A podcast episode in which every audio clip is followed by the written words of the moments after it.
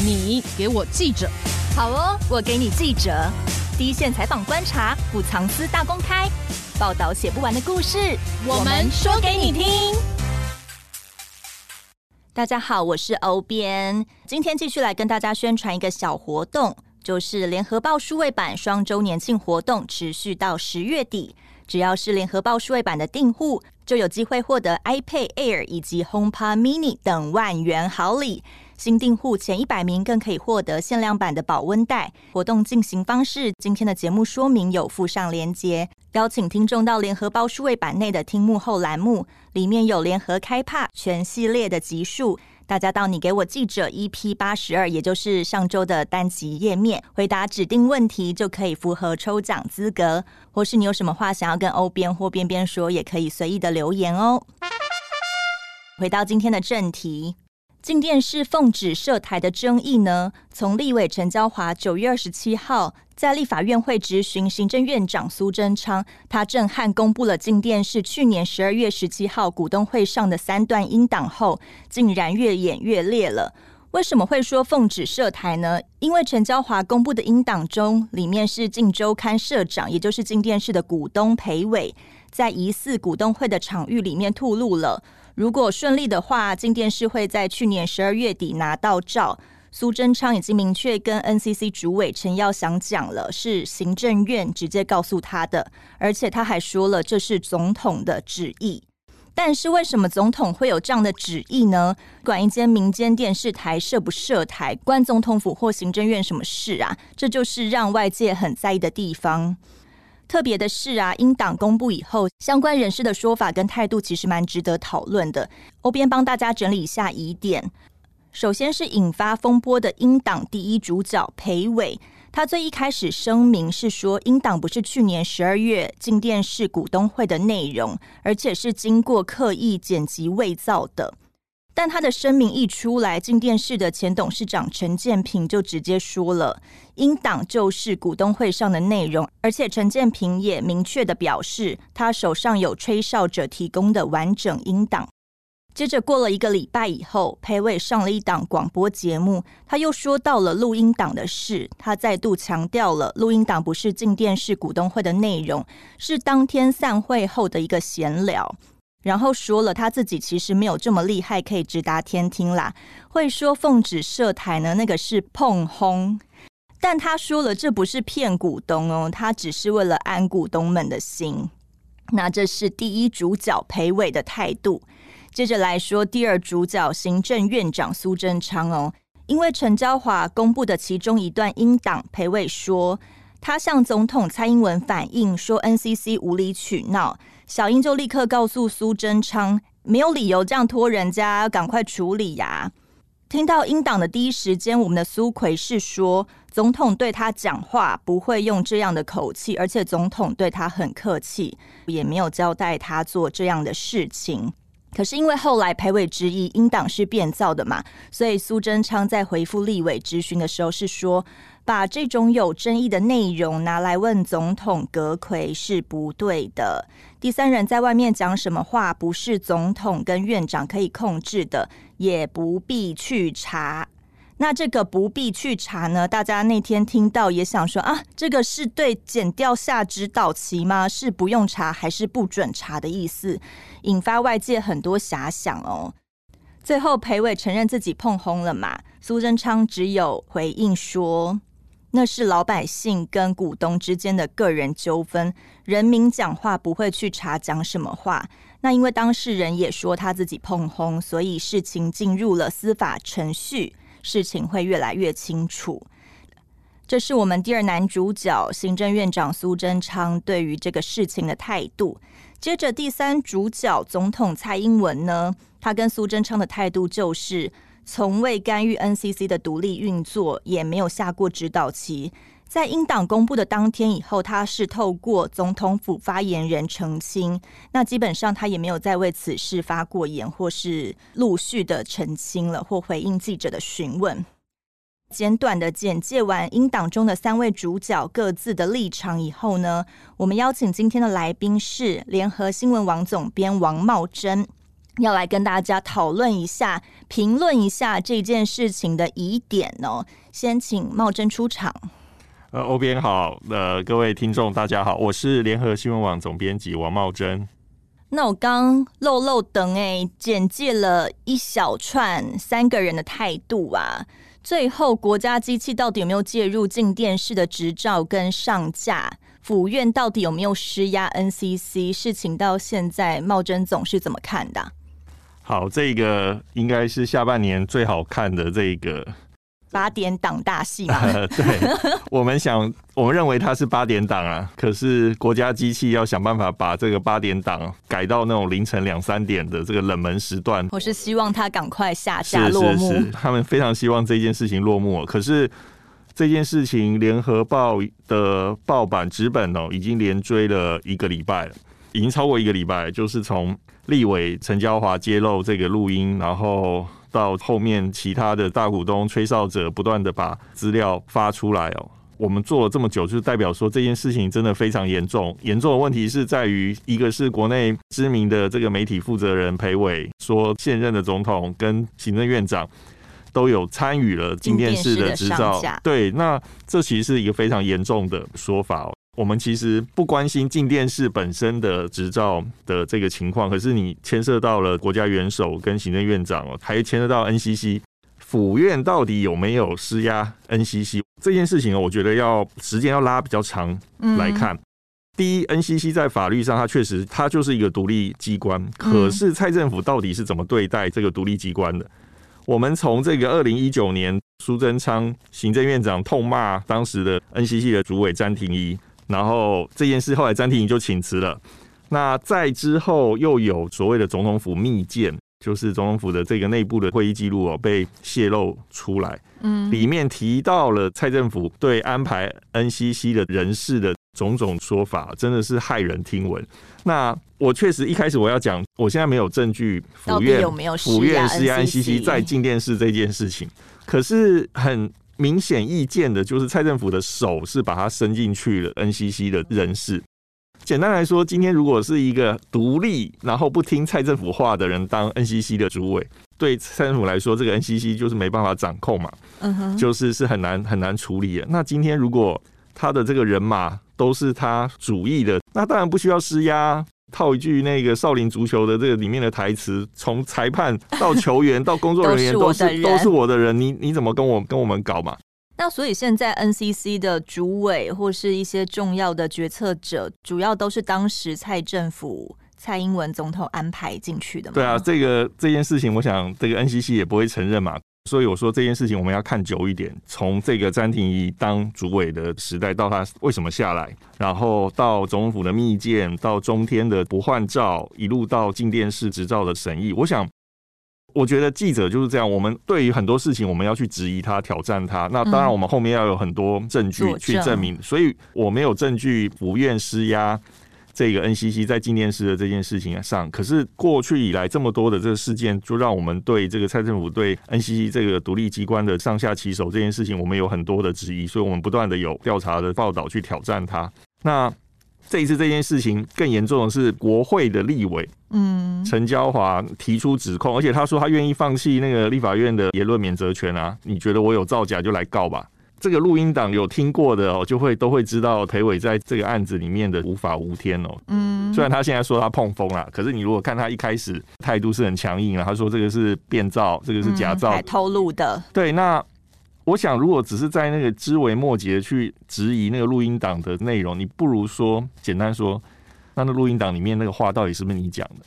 嗯，对，你不能够说一开始说那是假的，现在说是是真的，但只是我随便讲。对，那你现在说是安抚股东，请问裴伟有没有对执政官员或事务官讲同样的话呢？今天如果我是 NCC 的技术官员，听到有人跟我讲说，哎，总统跟行政院长对这个案子的看法是怎么样怎么样，那难道不会去影响到官员的这个依法行政吗？嗯，这算不算是另类的施压呢？这这后面有很多事情。他必须要厘清的，所以这个立委很多立委去举发嘛，现在市检在调查这个案子了，NCC 也说他也要组内部的调查，调查今天是相关争议。嗯，那我们要说的是，记者一定没有办法去证明这个录音到底是真的还是假。是假。那调查局不行吗？检调不行吗？国家机器不行吗？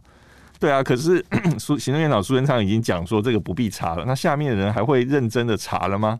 那这不是一个行政权公然干预司法？我们一直在讲的行政司法相互独立，到底还还在不在呢？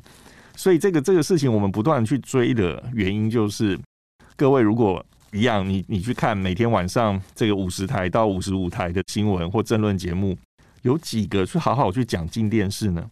嗯，进电视的争议呢？现在的电视台已经被蔡政府整过了，真的哦，精神对啊，就是已经寒蝉效应，对啊，谁谁敢讲话啊？那我我有看到一些镜电视的同业，或者是以前待过联合报系，然后然后现在在外面，然后跟镜电视有一些关系的，他说联合报凭什么质疑呢？联合报讲到联合报过去有那个也有 TV 的时代，嗯，那我觉得这个类比哦，实在是非常的恶质。当初联合报真的花了这么多的钱投资 TV，两边的账务什么清清楚楚。请问裴伟在筹办进电视的时候，跟进周刊之间的财务的问题，尤其是一个人一个董事长在背后做了这样这么多的这个事情，真的 OK 吗？现在看起来很不 OK 啊！所以进电视的大股东，你看进电视的董事长的频繁的更替，然后你看这个大股东去指控。然后现在官司官司一堆，这背后一定有很多问题。嗯，所以今天刚好也利用这个机会，我我也想特别讲哦，就是今天是有很多我很喜欢的同业，然后我觉得身为同样是媒体媒体人哦，就会觉得媒体工作者要在一个很好的工作环境哦，所以完全不会是针对进电视本身，我们看重的是后面的政媒之间的不当连结。那政媒之间有没有不当的连结？就是刚才欧编问的，府院到底有没有施压 NCC？记者只能够想尽办法的去摸索拼凑那个真相，真正能够调查出这个背后的脉络的，好，国会可以组真相调查委员会来好好调查这件事情。监察院查不查呢？为什么监察院到现在还没有动作呢？检调查是天经地义，NCC 查那当然也是天经地义。虽然我对 NCC 的调查。没有抱持什么太多的期待期待了，不过这个他们调查还是要的啦。所以国家机器有好多的部分可以来好好的把这件事情把它查清楚。嗯，可是我坦白说，我觉得蔡政府国家机器目前对这件事情是很低调处理的。对，如果今天这件事情是发生在国民党或者是民众党或者是在其他的非蔡政府非民进党身上。我相信那个监察院早就监察委员早就前仆后继的申请调查了，然后检调啊，那个国家机器一定都一涌而上，好好的来查。可是现在我们看到不是啊，府院对这个事情总是讲一讲就轻轻放下。对，这是民间股东的纠纷，干嘛来问我？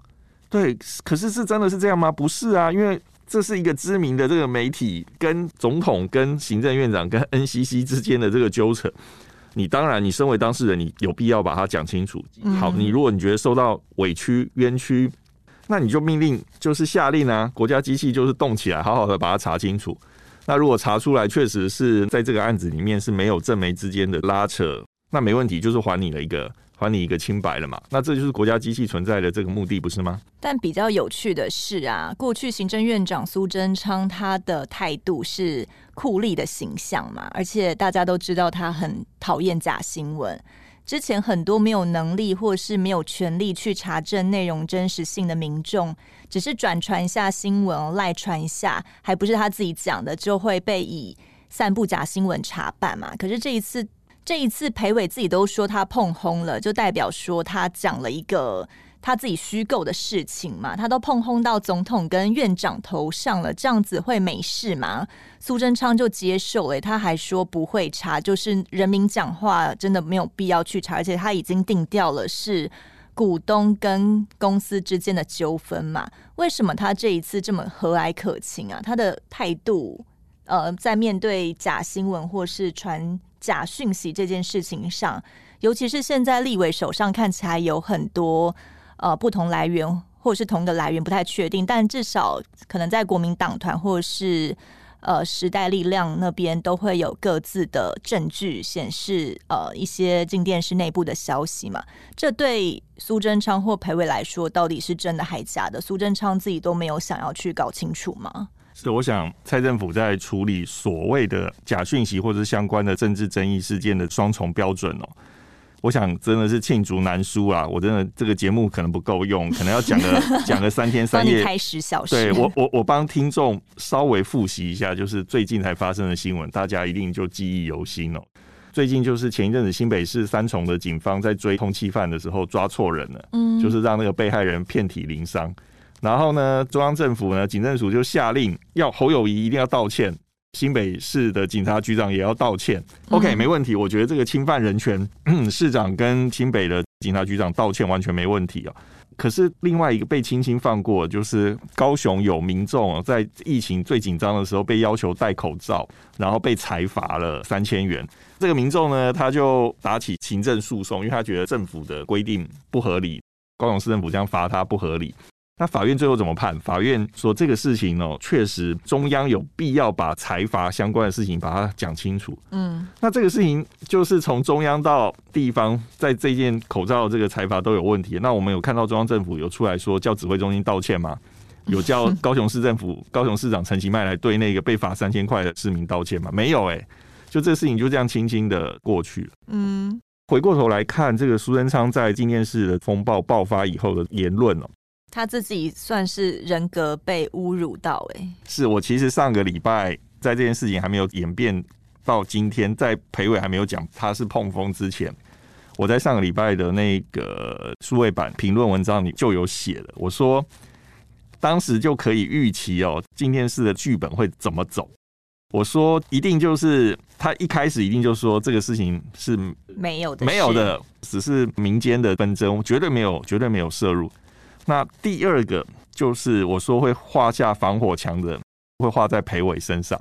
裴伟会先出来讲，后来就出来讲他碰风了，然后隔天就做球给苏贞昌，苏贞昌就说：“你看，裴伟就说他碰风了嘛，这不是验证我当初讲的对吗？如果真的有什么问题，就是裴伟有问题。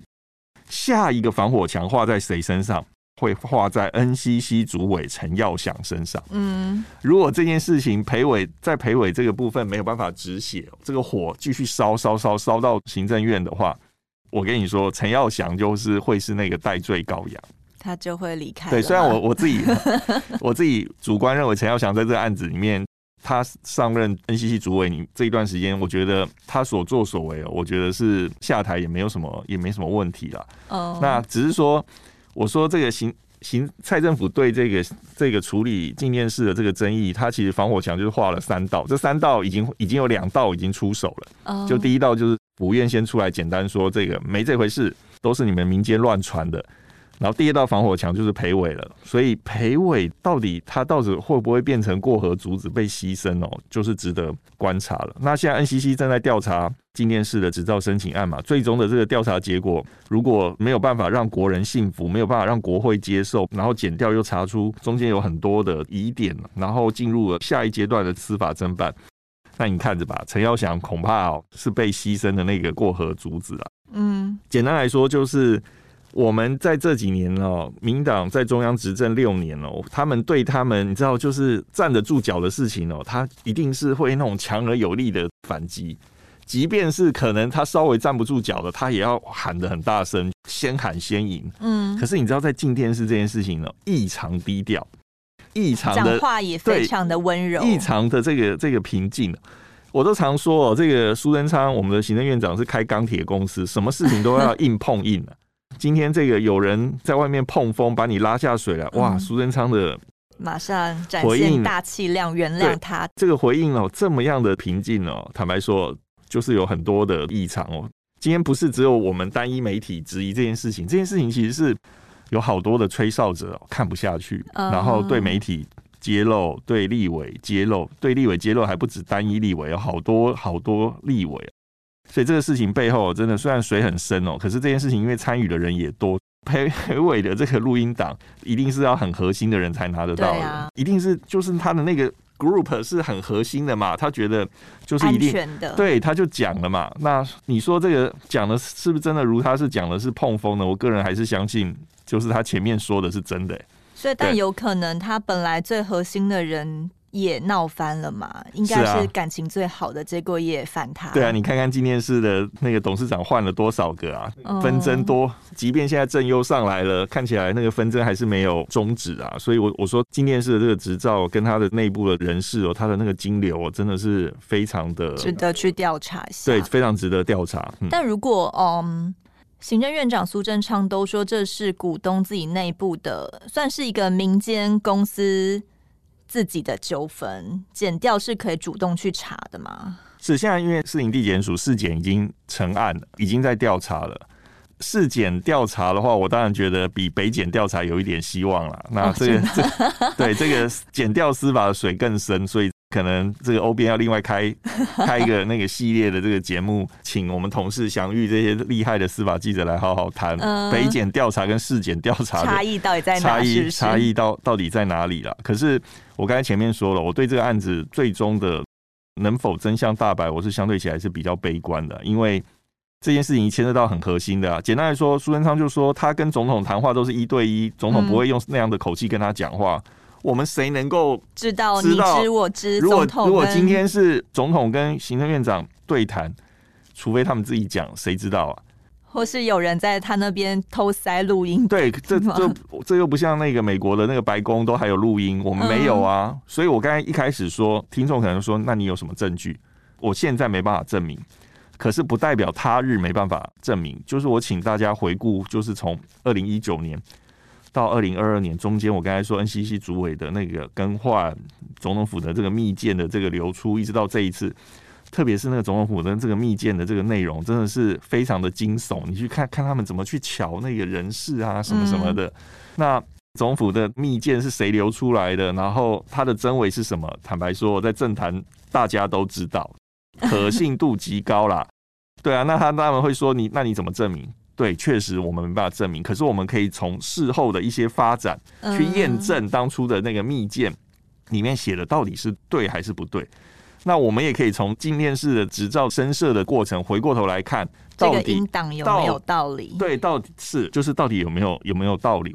苏奎其实我觉得他第一时间的反应也还蛮有趣的，因为他并不是一开始就如果是没有的事情，他就应该要否认到底嘛。但他其实先解释了总统跟他讲话的口气，是让我觉得为什么会一开始去 focus 在这么不重要的层面上，而不是。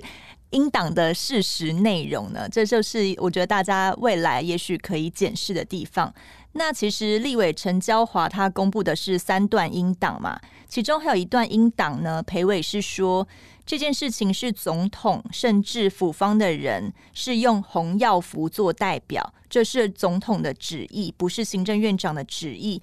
谁来做行政院长，这个案子还是要过的。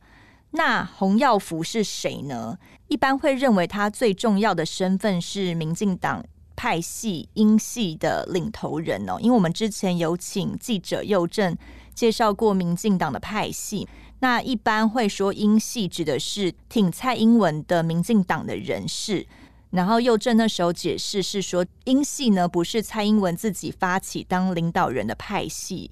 但为什么裴伟会说府方的人用红耀服做代表，就是英系的领头人做代表？虽然最后裴伟自己说了是他碰轰嘛，但他其实碰轰的对象又还蛮精准的。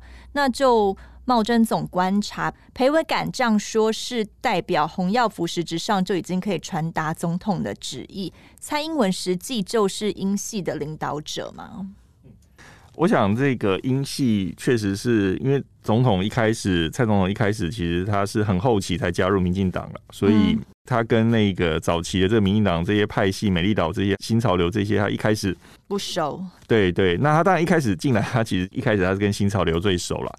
那后来当然随着他的党内的这个权力稳固哦，然后总统连连任，他当然英系这件事情，我觉得是毋庸置疑，绝对是有英系啦。因为民党其实很早就说要解散派系啊，可是这个他当然还是派系还是存在，看你是那个，根本越来越稳固，是吗？是，那当然，我想英系的未来的这个发展很重要的还是在于总统到底是不是继续运作英系。当然，我觉得总统二零二二四任期结束以后，我觉得是一个非常好的观察点。嗯哼，那回过头来看，洪耀福，洪耀福最早应该是美丽岛。现在被大家称为是英系嘛，那他在民党里面有师爷的称号，我想他跟蔡英文的关系有毋庸置疑。那洪耀福另外一个毋庸置疑，也就是他跟媒体之间的关系啊。嗯，我个人是相信，假设真的总统府这边有透过什么样的这个关系人去跟纪念室、跟裴伟这边沟通，我觉得找洪耀福其实是非常的合理。嗯。NCC 主委陈耀祥之前的讲话也非常有艺术性、技术性，讲话的艺术。对，他就说他本来就是认识洪耀福啊，然后各界关心很多啊，不能说是官说。你看这个话说的多迂回的表达，认识洪耀洪耀福啊，洪耀福有来跟他聊过天，各界都来跟他关心一些事情啊。可是关心关心不是官说啊，也不是施压，他也不是代表，也没有总统的旨意，也不也不是代表总统嘛。可是如果各位在政坛打滚过，就知道了。总统他有很多的，一定有很多的代理人，传话的角色吗？柯建明其实就是代表总统在立法院的旨意意思的这个延伸。对、oh. 对，那我们也不能说柯建明是英系啊，我们也不能说总统下指令要柯建明大党边在立法院做什么什么样的事情嘛。可是今天如果柯建明做一些协商的时候，有意无意暗示说，哎、欸，我背后。嗯，可能总统觉得怎么样怎么样，嗯、行政院长觉得怎么样怎么样的时候，那你你你觉得听的人不会不会觉得说，哎、欸，那其实就是这样子，对，就是所谓的这个就是一个政治的最高艺术，就是我没有明讲，可是我让你知道弦外之音很重要，弦外之音。那我想陈耀祥要不要进一步讲讲一下，他认识洪耀福，洪耀福到底有没有来跟他关心过什么？对啊，那个关心他有可能讲说他们到底聊的内容是什么吗？是啊，为什么？你看刚才前面说那个行政院长要一开始就要讲说总统讲话不会那样，意思就是说总统对我讲话只有我们两个知道，其他人说的都不是真的，都是假的。对，就是说你们不知道，那你如果说了。也是假的，嗯，那陈耀祥呢也是好，先画下停损点，就是我认识，我认识洪耀福，我本来就认识，对对，我本来就认识，这件事才认识的，是是是，所以洪耀福真的有来找他关心，嗯，所以你看这个陈耀祥真的很会讲话，就是就是已经小心翼翼的把那个外界接下来可能会询问的那个部分，他就先铺梗了。是关心，不是关说。对，我我想差一个字差很多。对，我想接下来我也不意外。假设有吹哨者拍了照片，说，嗯，某年某月某日某时，那个洪耀福来拜访陈耀祥。嗯。外界就会来问当天到底问了什么，那陈耀祥就会把刚才前面讲那些话再重复一遍。就我们本来就是朋友啊，喝个咖啡有什么问题吗？对对对对对对，是是是。所以这个这个事情哦，我想政治上这事情我们其实看多了。那蔡政府真的要干涉什么事情呢？他真的不会傻到我打电话给你，下条子给你，发公文给你，叫你要做 A B C D E F，不会的。他会打找一个中间人代理人。巧妙的来做沟通哦，所以一开始前面节目说这个水很深，就是这样子，牵涉到的都是大咖。嗯，那裴伟说这是碰风，可是真的，大家去听一下他的那个音档，对对对，去听他的音档。他就是很平顺的就把这些事情讲出来了，然后真的，你知道要我要我这样毫无迟疑。你看，像我在来参加节目，我讲话都结结巴巴，就是 对，就是。可是你知道，那个如果是今天是我那个自己的这个故事，我讲的就可以很顺，我我可以不用不用先看这个提纲，不用先拟答，就可以把它讲的如此顺。那我想裴伟所谓的碰风的谈话，哇，我想对那些听的人来说，大股东来说，一定会觉得哇塞，你讲的。也太自然了，对，讲的真的就是好像就真的有那一回事。那我想裴伟当然他自己要面对他讲这一段话的那个后续的解释嘛。对，那当然我觉得碰风这两个字，也许信的人就是相信了。可是解掉如果查，当然就是我觉得不会只因为你讲了这个碰风两个字就不查下去了吧。但陈耀祥跟洪耀福他们就算真的有讲话，也不会有录音吧？那也就是你知我知而已了。是啊，所以这个事情就。我想，那个陈耀祥应该也会看行政院长的谈话，他应该会有所启发，他也会说 洪耀福，未来该怎么回应？对，他会说，他会说洪耀福没有来关说。洪耀福不会这样用这样的口气跟我讲话。对，因为行政院长也都这样讲了嘛，上行下效，所以这件事情我觉得府院一直想要低调处理。我觉得我们我们也不是所谓见缝插针了，而是这个、嗯、这个已经不是缝了，这个可能是一个很大的 gap，一个一个坑，一一个那个非常大的一个东西，让我们觉得哇。从那个缝看进去，觉得里面真的是乌云深不见底，对，乌云密布，所以我们就想办法，哎、欸，看能不能更进一步找出正媒之间是不是存在谈了什么样子的交换条件啊，等等。那我想这些事情，因为我们国内的这个媒体很发达，阅听人也都会看得出来，比如说《镜周刊》的一些报道，到底是不是独后一方啊？这我就今天也就不评论了。可是我想大家可以去看一看，特别是桃园或者是宜兰的。听众有没有收到《镜周刊》加印的？这连宜兰都有。对对对，哇，那个印刷很精美，我拿到其中一本，这个我只能说不惜血本。对，不知道是谁付的钱吗？而且你知道这个是高级黑函的进化版。以前黑函，我们说黑函就是没有署名，嗯不知道是谁，所以是黑函。现在呢，拿着周刊的这个报道就不是黑函了嘛？媒体对，这是媒体权有公信力。对。这个你知道，就是这个我们说一条龙好，特别是我想宜兰跟桃园很多听众都有收到那个精美的周刊的报道，免费的。大家可以想一想，为什么你会有，你会拿到这个，然后你再去看一下。我想这件事情还在进行中，那最终会不会水落石出？我期待啦，只是我是有点有点悲观。那呃，因为总统的代表是洪耀福嘛，他自己蔡总统啊，在九月二十七号请总统府发言人澄清过后，基本上，哎、其实也也就跟他一如往常了。他已经很久没有接受媒体访问了嘛，所以他最近就算参加活动，那媒体追问什么，他也就不答就离开啊。那这件事情也是一样，进电视的争议，总统这样子保持缄默低调。就代表他可以全身而退嘛？因为多说多错嘛。那他他不说就会不错嘛？总统真的很久很久没有接受媒体的联访。我觉得这部分哦，我因为我自己跑过总统，总统在当陆委会主委的时候，我就跑过跑过他的新闻，我可以理解总统确实。总统确实是不习惯面对镜头。嗯，我还记得他那个时候，他在当陆委会主委，当然有很多电视的这个采访。可是他确实那时候，我记得很印象很深刻。那时候他开始慢慢涉入政治的时候，那他他在他家楼下那栋大楼的时候，然后媒体在楼下拿着那么多镜头，他一早出门就是对着他，他就说：“哦，他真的不习惯。”他跟我们，他私下跟我们讲，跟我们陆委会记者讲，他很不习惯。我我觉得可以理解啦。可是。身为总统，我觉得接受媒体的采访，我当然不是觉得总统每天都要接受媒体的采访，总统真的很忙，日理万机。可是半年、一年，媒体好好的来问你做一个访问，难道不行吗？我觉得这个就是媒体跟总统之间的互动，我觉得这几年真的少很多，我真的觉得很可惜啦。嗯，那确实有可能就是我说总统可能真的一来不习惯，他真的很不喜欢 跟媒体互动，可他私底下跟媒体互动其实是。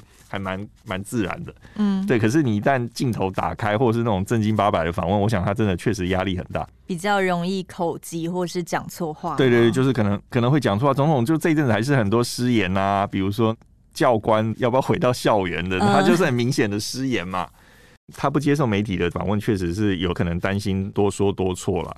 可是我想，针对一些重大的国家的议题或者是人民的这些质疑哦，他还是有必要，嗯，不是透过只是透过脸书或透过发言人讲话，不是，你还是要站在第一线接受媒体的检验。对对对对对，因为媒体还是其实代表民众行使第四权嘛，嗯，对啊，所以这个事情我觉得是很可惜的啊。那目前。看起来就也有很多吹哨者不断的提供，不管是呃图卡啊，或是英党啊，给各方立委去爆料。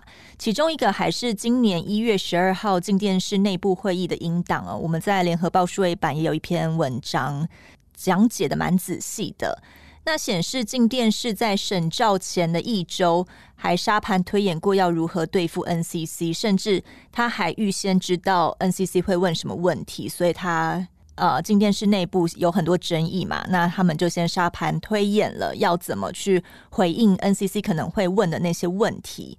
那显然，他们预先知道考题，就代表 NCC 有人泄题。那立委最近的一些质询啊、爆料，也就是直指 NCC 泄密，并且有政治力介入嘛。可是 NCC 的回应重点仍是摆在跟院长苏贞昌院长同一阵线的，说是公司内部的斗争啊，然后可能还直指什么立委对于呃股东什么摄入很深等等的。嗯，那这一部分呢，呃，以茂贞总的观察，呃，会觉得号称独立机关的 NCC 有对于镜电视的审照或上架特别友善吗？我觉得这还是一个比较的问题啦。我其实，在很多文章里面也有提，就是大家看 NCC 怎么对中天的，嗯、再来看 NCC 怎么对镜电视的执照。但他自己也说，一个是换照，一个是审照不一样啊。是，可是我说的是一个态度跟积极积极性的这个问题。我我其实，在很多文章都写过，都剧名写的。我说，其实我我我其实很讨厌中天，我实在是不想帮他讲话。对，可是这个还是一个大是大非的问题，就是 NCC 到底有没有用统一标准来看电视台的管理？就是不论是他说的换照也好，这个新的执照的核发或上架或频道的移频等等的这个问题，他到底有没有用同样的标准？特别是节目一直不断的讲的，就是我们。政媒之间到底有没有有做什么样的交换？特别是你看前几年《金周刊》在那个二零一八年，就是赖清德跟蔡英文在竞逐党内的提名，二零一八到应该是二零一九了。嗯，《金周刊》到底有没有特别站在总统蔡总统那边来打击赖清德？我觉得这些事情也可以好好问赖赖清德。哦，oh. 对啊，因为你看那时候赖清德很多的行程都被掌握啊，被拍照啊，然后上了封面啊。嗯，uh. 那时候反正大家都觉得说，哇，那个是不是镜这边要做一个书城？所以那时候《镜周刊》明显的在报道赖清德的篇幅有比报道蔡英文的再多一点吗？我想这个也是读者可以去评判了，因为网络上一 Google，你 Google 关键字，你就可以这些报道都会跑出来了。Uh huh. 那政媒之间，他到底有没有什么交换嘛？我我我现在在蔡英文在在那个党内的这个提名的时候，跟二零二零我支持你，那接下来你的那个执照就没问题。好，这个是我模拟裴伟的碰风的，对对对，碰风的代表实际的言论，对对对对。可是可是，你就是说那个事情的那个脉络发展呢、啊，就会让我们觉得说，这背后是不是有猫腻啊？嗯，这个猫腻就是我刚才前面讲的，NCC 自己要查嘛，包含这个这个欧边讲这个泄密。那 NCC 本身没办法调查出来的，剪掉要想办法查嘛。嗯，因为 NCC 没有办法去调通联记录啊。嗯，剪掉可以嘛？那你如果这中间有关系人的不当的连接或什么的，你一定从通联记录一定可以查出一些端倪啊。嗯，那这就是剪掉要查嘛。所以现在士林检调有可能可以查查一下这个事件到底能不能查？我们当然是对他寄予厚望，就是请他加油。我说除了 NCC 检调，还有监察院啊。监察院可以站在一个更高的高度，要求相关部门拿出镜电视的执照审议的过程，让监察院来好好的看嘛。不过很可惜哦，我目前我没有看到监察委员对这个案子表达出高度的这个兴趣，所以监察院是否能够在镜电视这里面扮演一定的角色，我我觉得民众也可以表达一下他的意愿，比如打电话去监察院说，哎。拜托贵院那个多多关注这个这这个。打电话会有用吗？可能没用，可能在可能在监察院长 对，可能在脸书在社群上可能会比打电话打电话更有用吧。啊、呃，因为刚才茂正总也有提到说。在府院这边看起来有设下三个防火墙嘛，第一道就是府院自清，就说啊、，NCC 是独立机关，绝对不可能插手干预运作啊。然后接着防火墙是画在裴伟身上嘛，就是因为裴伟自己说碰轰了，然后苏贞昌也就接话，就说当事人都碰轰了，那有什么好讲的？看起来裴伟这边又背了一个锅嘛。接着，NCC 陈耀祥这边是不是也可以再担下来？就有三道防火墙嘛？但这样子的切割真的就可以止血吗？就是舆论真的可以止血吗？我个人认为是他们应该可以止血成功啊！因为现在我我先不讲平面媒体啊，我说电视台真的，我不要讲电视台颜色啦，可是电视台真的跟还是跟政府比较关系比较密切。嗯，对啊，你看那个政论节目就知道啦。他的那个选题、选材什么，可能进电视这件事情就不是他们青睐的嘛。嗯，那你连如果连主题都不这样定，连讨论都不讨论，那一般的这个民众看到的这个机会就就更低了嘛。嗯，那一般的民众可能会觉得新闻台的执照发不发跟我有什么关系啊？他会觉得离他很远嘛。对，可是我我意思说，联合报监督这个事情监督了这么多天的原因，就是我们看到那个背后。假设有正媒的勾结的的危险性。这件事情，我想相关的立委，不论是时代力量、国民党或者是民众党的立委，也觉得这很危险嘛。他们也在追这个事情，因为我相信裴伟要假设真的要跟福院党有什么联系，刚才前面讲来关心的话，一定有有很多蛛丝马迹是可以查的啦。嗯，那这件事情，我想就是因为现在有很多人看不下去，对这个事情，除了今年是本身里面的这个股东的斗争的因素以外。还有更多，我觉得是看不下去，就是那种政府只手遮天，所以不断的有吹哨者把这些东西外露出来啊。嗯，真的坦白说，今天如果不是这些吹哨者，我们怎么拿得到裴伟的这个录音呢？录音档，这些录音档其实网络裴伟的赖截图、简讯赖截图，是啊，是啊。所以你看这些事情，这个背后就是你知道他有很强大的这个诱因，他要把这件事情爆出来嘛。嗯，对啊，要不然否则今天一群志同道合的人来投资进电视，然后现在搞到录音爆料、截图。检举各种这样子，你想这中间这个过程，从大家一起说好来投资这个媒体有理想性，当然我觉得有可能想只想赚钱了，然后到后面这样子闹翻了，你知道中间一定是发生了太多狗屁倒灶的这个事情，让中间的相关的关系人觉得很不爽嘛，所以才来吹哨啊，才来爆料嘛，里面有很多的事情可以探究了。那只是说一开始我讲的，我们不是国家机器嘛，如果国家机器今天就是被动来查这件事情，这这件事情最终就很难有一个水落石出嘛。可是我觉得呃，因为刚才茂真你也说到，那个民众可能会觉得电视台设不设进电视设不设跟我有什么关系嘛？所以可能大家在看立委爆料，尤其是台湾的立法院，大家就只觉得互相口水来口水去，打来打去。那这样什么？蓝白一起联合对抗绿，然后所以开始爆料，开始攻击，然后绿的澄清，或是也攻击回去，会不会就会变成又是一场蓝绿恶斗的一个桥段呢？就是它又会被模糊掉了。我觉得欧编刚才那个问题非常好。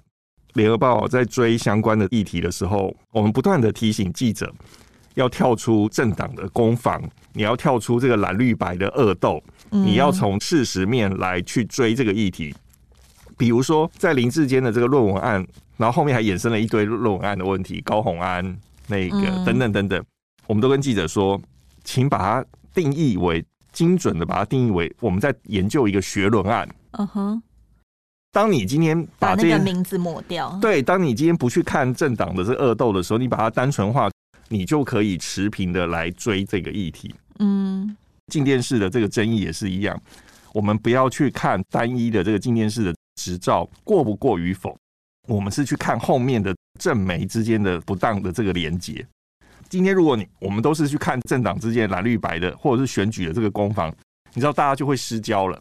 一旦进入政党的攻防，各自的基本盘就会归队了，信者恒信了，就是信者恒信，然后不信者很不信。嗯，一旦进入这个，你就会落入了蔡政府想要的这个陷阱里面。嗯，因为一旦回归到政党的这个攻防以后，大家就会有基本盘了。好，就基本盘可能就是你三十，我四十，然后他二十等等。确实，今天今天是能不能拿到执照，一般的国人会觉得离自己很远。嗯，可是如果这件事情没有，我们没有好好的去追。举例来说，前一阵子 TVBS 又面临移频的事情，嗯，从五十五移到一百多台，你不觉得这个就是你知道像切香肠一样，越切你知道越切越离你越近吗？如果我们什么都不发生的话，TVBS 可能就被发配边疆啊。对，当然在我们节目播出的时候的前几天，陈耀祥已经说这个移平案已经被驳回了。对，可是今天如果谁都不发声，TVBS 的移平案。联合报也是用那个四板头，好好的来讲这件事情，我们去质疑他。其他的媒体哦，后来也跟进。那如果大家对于正媒的这些事情等等事情，我们都一直都不发生，你知道这些事情就会被切香肠，一段一段的，一段一段的切下去，最终一段的过关。对，最终会不会切到切到一般国人的身上？会啊，一定会的，迟早会的。当今天中天的换照不成功，然后当你发现打开电视台。从五十几台的新闻台，你打过看每一台看过去内容都很像的时候，你觉得会不会对这个国家社会造成影响？一定会造成影响的。嗯，所以为什么一直强我们一直强调媒体的独立性就是这样。嗯，因为当你正媒不当的连结的时候，媒体的独立性就荡然无存。你知道，民众相信媒体是相信说媒体他会站在一个制高点。不会去管背后的什么样的利害关系，他就是想办法去要追根究底去挖掘监督政府。可是今天如果政媒之间的关系是这么样的紧密，我们的乐听大众还能够期待媒体好好的监督政府吗？一定是不行的嘛。那当今天第四权没有办法好好监督政府的时候，监察司法这些国家机器又动不起来的时候，政府就会有很多很多的惩恶，有恃无恐了。对，他会有很多办法被制衡。对，他有很多的这个黑暗面，他是看不到的。那从国外的例子来看，当第四权没有办法彰显的时候，政府的弊端哦就会不断的、不断的、不断的出现。那这个政府的弊端出现的时候，对国家社会、对人民会没有影响吗？举个例子，去巴德运动中心打羽毛球的人，你能够想象打一打羽毛球天花板塌下来吗？还好他们跑得快，我就觉得他们都是运动员，跑得很快。如果没有媒体去监督这些公共工程的种种的弊病的话，你说会不会最终会不会对我们有影响？一定会的，这个一定会，只是时间早晚的的这个问题了。嗯，所以呃也会很支持立法委员继续可能在院会的时候不断的质询苏院长，或是提出各种证据。那联合报这边也会不断的挖下去。是我我想媒体不是万能啊，就是媒体能够扮演的角色，就像我前面讲，我们很就是有些是需要国家机器来鉴定、来来调查的，媒体并没有这样的能力。可是我觉得有企图心的媒体的记者，他当然会想办法去拼凑那个真相。所以我们一直讲说，我们新闻报道。